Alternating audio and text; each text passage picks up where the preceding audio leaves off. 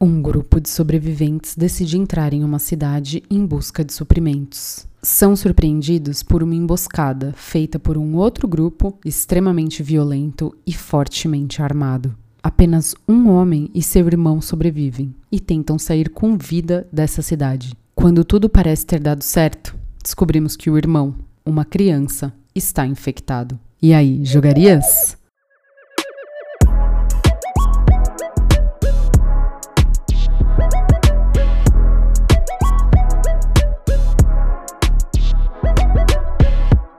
Olá, sejam muito bem-vindos. Eu sou a Marina, esse é o Jogarias e bora para mais um episódio sobre The Last of Us, temporada 1, episódio 5. E meu Deus do céu, o que foi este episódio? Eu acho engraçado pensar que no último episódio aqui do Jogarias, eu falei que eu não fazia ideia do que vinha pela frente. E aí os caras entregaram exatamente a mesma história do jogo. Eu acho a história do Henry e do Sam um dos momentos mais tristes do primeiro jogo, e eu até torci pra série tomar um rumo diferente. Mas quando eu vi que eles seguiram os mesmos passos do jogo, eu senti que era a melhor forma mesmo de contar essa história, porque no jogo é muito inesperado e muito forte. Sem mais delongas, hoje eu vou falar sobre a queda da Fedra, das diferenças do Henry e o Sam do jogo e da série. Vou falar da construção de narrativa dos personagens sob o conceito de herói e vilão. Vou especialmente comentar a cena do sniper e também contar umas curiosidades desse episódio. Então, let's que let's!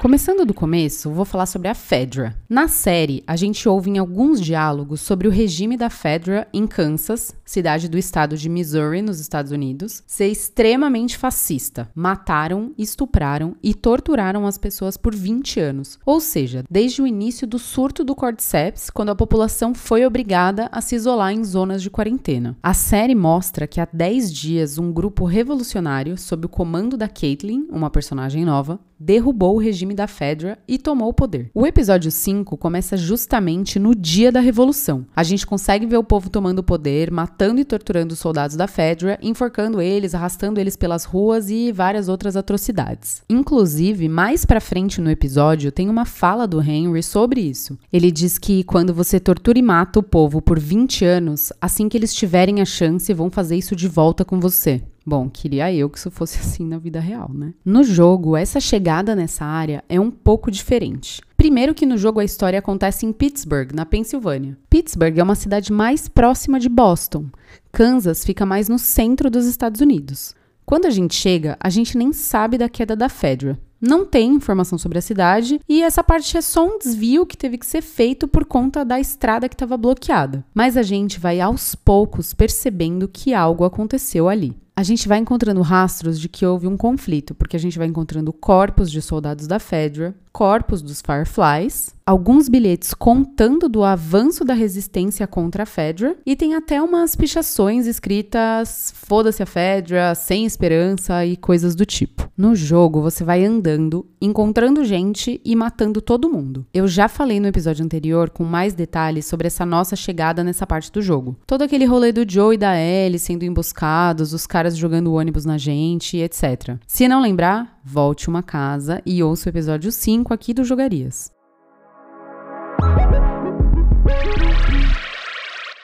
Agora falando do Henry e do Sam, no jogo a gente encontra eles enquanto estamos fugindo dos caçadores. Lembrando que esses rebeldes no jogo são chamados de caçadores. Estamos fugindo de um veículo blindado que eu citei anteriormente, que tem aquela vibe meio Mad Max, sabe? Nos refugiamos num prédio e entramos num quarto desavisadamente. Quando entramos por uma janela, Lá estão eles. Assim que a gente entra, o Henry pega o Joe em um mata-leão. Eles começam a se pegar na porrada até que a Ellie começa a gritar o nome do Joe e então vemos o Sam com uma arma na mão apontando para o Joe. Eles param de se bater e conversam.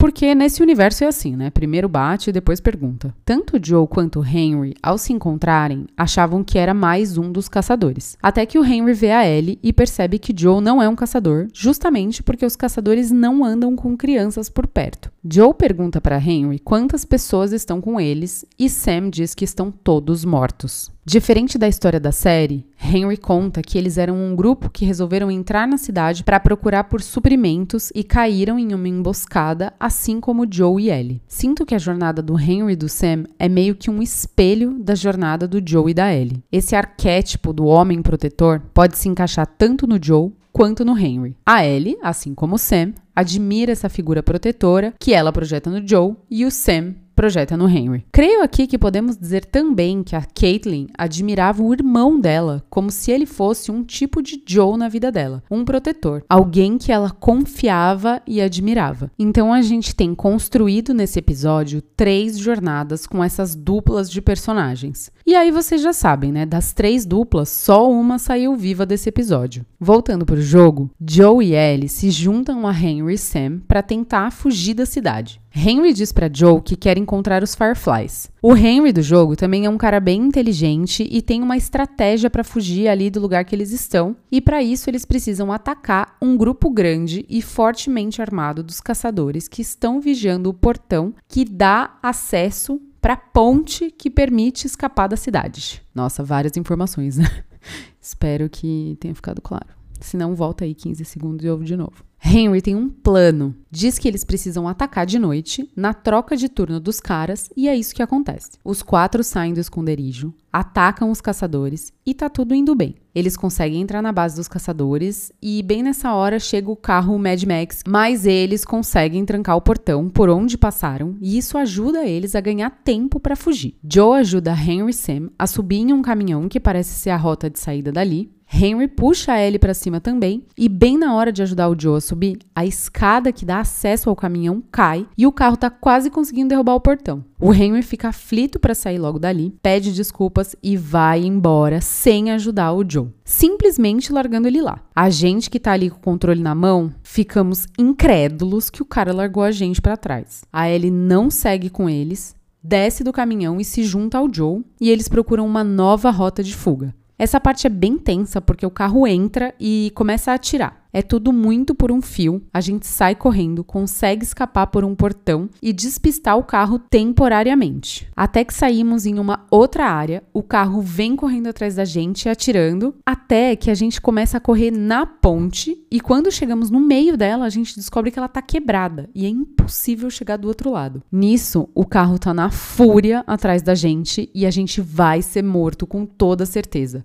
O Joe não quer pular na água porque a Ellie não sabe nadar, mas a Ellie pula da ponte, cai no rio que passa ali embaixo. E o Joe pula atrás dela. Eles são arrastados pela correnteza. Joe bate uma pedra e corta a cena, fica tudo preto. Quando volta, a gente acorda na margem do rio. E adivinha quem tá ali? Henry e Sam. O Joe tá putaço, claro. O Joe começa a socar o Henry, mas eles logo se resolvem. O Joe precisava seriamente de uma terapia, né?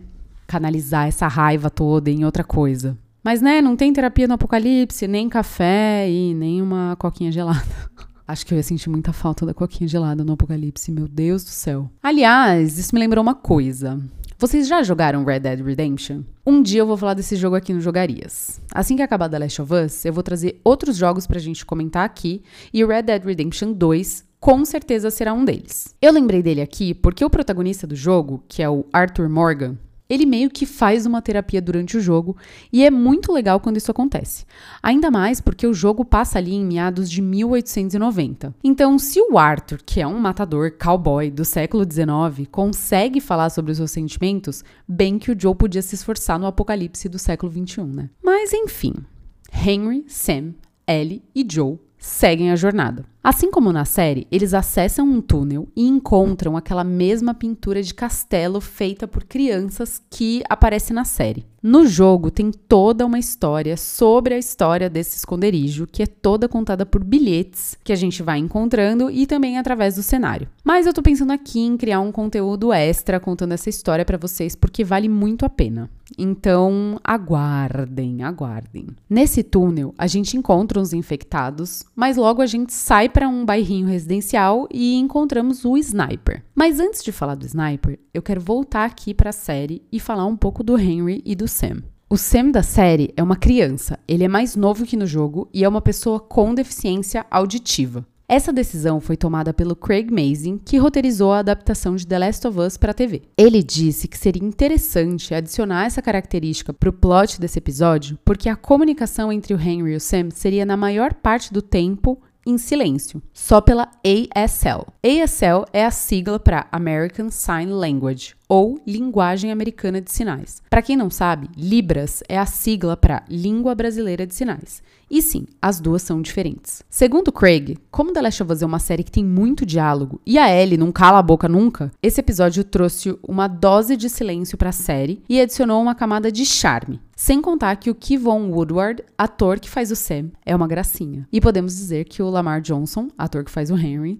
também é uma graça, né? Inclusive, o Craig contou que o Lamar aprendeu a língua americana de sinais extremamente rápido e que isso foi bem surpreendente. Uma coisa que eu achei muito interessante na série é que o Sam é um pouco mais novo que o Sam do jogo. E acho que a carinha fofinha dele faz a gente ter ainda mais empatia pela história. O Henry da série dá umas tintas pro Sam pintar o esconderijo e eu sinto que ele preza pelo menino poder minimamente ser uma criança, mesmo estando nesse cenário apocalíptico caótico. Mas confesso aqui que eu achei engraçado ele passando a tinta de parede na cara do garoto, como se fosse fácil arrumar um antialérgico, né? Mas enfim, eu quis frisar aqui esse ponto da infância, porque tem um momento do jogo que estamos fugindo com o Henry e o Sam e passamos por dentro de uma loja de brinquedos. O Sam pega um boneco meio robô Transformer e o Henry não deixa ele levar, porque o Henry tem uma regra sobre eles carregarem somente o que for necessário. O Sam fica meio na bad, mas não discute. A Ellie vê a cena,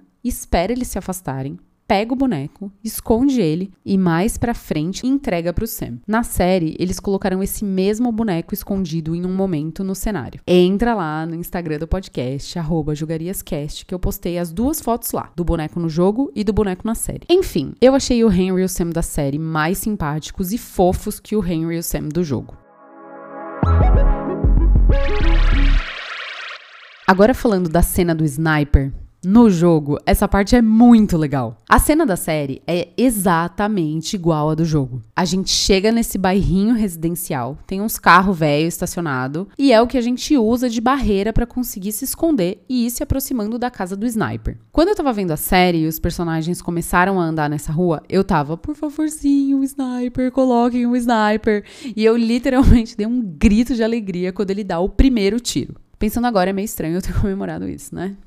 Mas tudo bem. No jogo, o sniper é bem mais filho da puta que o da série. Na série, é um senhorzinho fofoqueiro e isso ajuda a construir a ideia de precariedade. O vigia é um cara idoso, frágil, meio que foi o que deu para improvisar ali. No jogo, é um cara que fica te desafiando, falando que tá te vendo e falando para você ir mais perto porque ele vai te matar e vai matar seus amigos. Além do sniper, vem mais uns caras na nossa direção e a gente tem que matar eles também. Quando finalmente chegamos na casa que tá o sniper, ele tenta matar a gente, mas a gente mata ele primeiro. Na verdade, tem como ele matar a gente também, mas aí a gente morre e a cena volta, né? Afinal, é um videogame.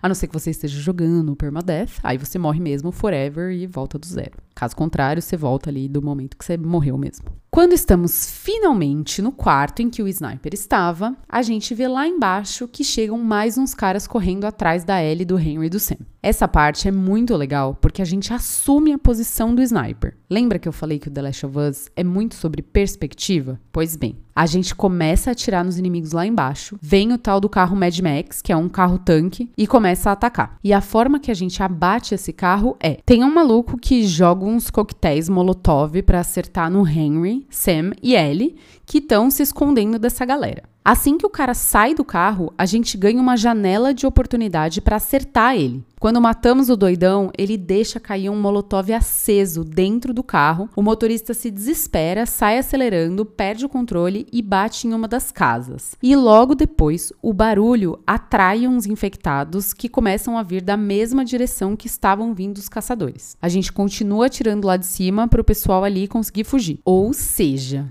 a série fez exatamente a mesma sequência, com a diferença, claro, que na série tem todo o plot da Caitlyn também. Toda essa cena gravada nesse bairrinho com o sniper, os carros chegando, Henry Sam fugindo e os infectados saindo do subsolo demorou quatro semanas para ser gravada. Pensa, é uma sequência de pouco mais de 10 minutos. Foram quatro semanas gravando só de noite, então tinha essa janela de tempo que tinha que estar tá escuro. Eles gravavam de madrugada e foi super intenso. Só a cena dos infectados saindo do buraco demorou uma semana inteira para eles gravarem. Importante falar aqui que esse trecho no jogo acontece de dia, mas na série eles escolheram fazer à noite por pura direção de arte. Mesmo sendo logisticamente mais difícil gravar de noite, os infectados e o fogo, as explosões ficariam mais legais na imagem se fosse feito de noite, e esses foram elementos importantes nessa adaptação. E aproveito aqui para falar também do Bloater. Finalmente botaram o bichão para jogo. E ele não foi feito por efeitos especiais não, viu? Foi o ator Adam Basil, de 2 metros de altura, que deu vida ao monstrão vestindo uma roupa que pesava quase 40 quilos. A cena em que o Bloater pega o Perry pela cabeça e arranca ela puxando pela boca é a forma que o monstro mata no jogo se você ficar muito perto dele. Eles terem colocado dessa forma na série também foi muito icônico. E a semelhança mais triste entre a série e o jogo que aconteceu nesse episódio é que nessa hora que tá esse caos de infectados que o Sam é infectado por uma lesão na perna. No jogo, depois que passamos por tudo isso e estamos seguros em uma casa, a Ellie e o Sam conversam e têm o mesmo diálogo sobre medo. Ele pergunta se a Ellie nunca sente medo, ela diz que sente medo o tempo todo, diz que tem medo de escorpião e depois diz que tem medo de acabar sozinha. Sam diz que tem medo dos infectados e pergunta se a Ellie acha que a pessoa que aquele infectado um dia foi, se de alguma forma ela ainda tá ali e a Ellie diz que não acredita. No jogo, o Sam não conta para Ellie que ele tá infectado infectado e a Ellie não conta pro Sam que é imune. Acho que no jogo eles ainda não confiam tanto assim um no outro quanto na série. Ela tira da mochila o brinquedo que ela tinha guardado para ele, dá na mão dele e sai do quarto. Somente quando o Sam tá sozinho, a gente vê que ele tá meio aflito, ele joga o brinquedo no chão, puxa a calça e aí é revelado para nós que ele foi infectado. O Sam do jogo é uma criança mais endurecida, já antecipando o tema da perda da inocência que é tão bem retratada nesse episódio da série. Na série, eu achei essa sequência bem mais triste. O Sam da série parece admirar a Ellie, quase como se uma nova projeção do arquétipo de protetor fosse projetada ali. Ele conta que foi mordido, ela conta que é imune e tenta ajudar colocando o seu sangue nele. Obviamente isso não funciona porque não é assim que uma vacina funcionaria. No jogo, isso é mais ou menos explicado mais para frente e veremos se a série vai seguir o mesmo caminho. Essa questão da imunidade não tá clara para a própria Ellie. Ela é imune, mas não sabe ainda se a imunidade dela dela pode ser compartilhada. Eles têm esse mesmo diálogo sobre se a pessoa ainda está consciente quando está infectada. Eu acredito que os estágios iniciais de infecção ainda exista sim uma certa consciência, mas que depois certamente deve se perder. Como nesse universo a infecção é gerada por um cogumelo,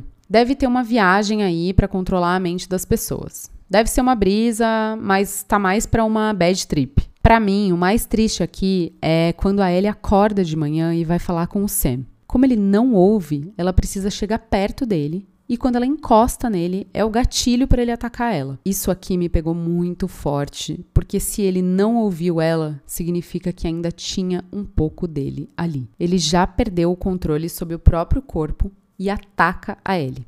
No jogo acontece exatamente assim.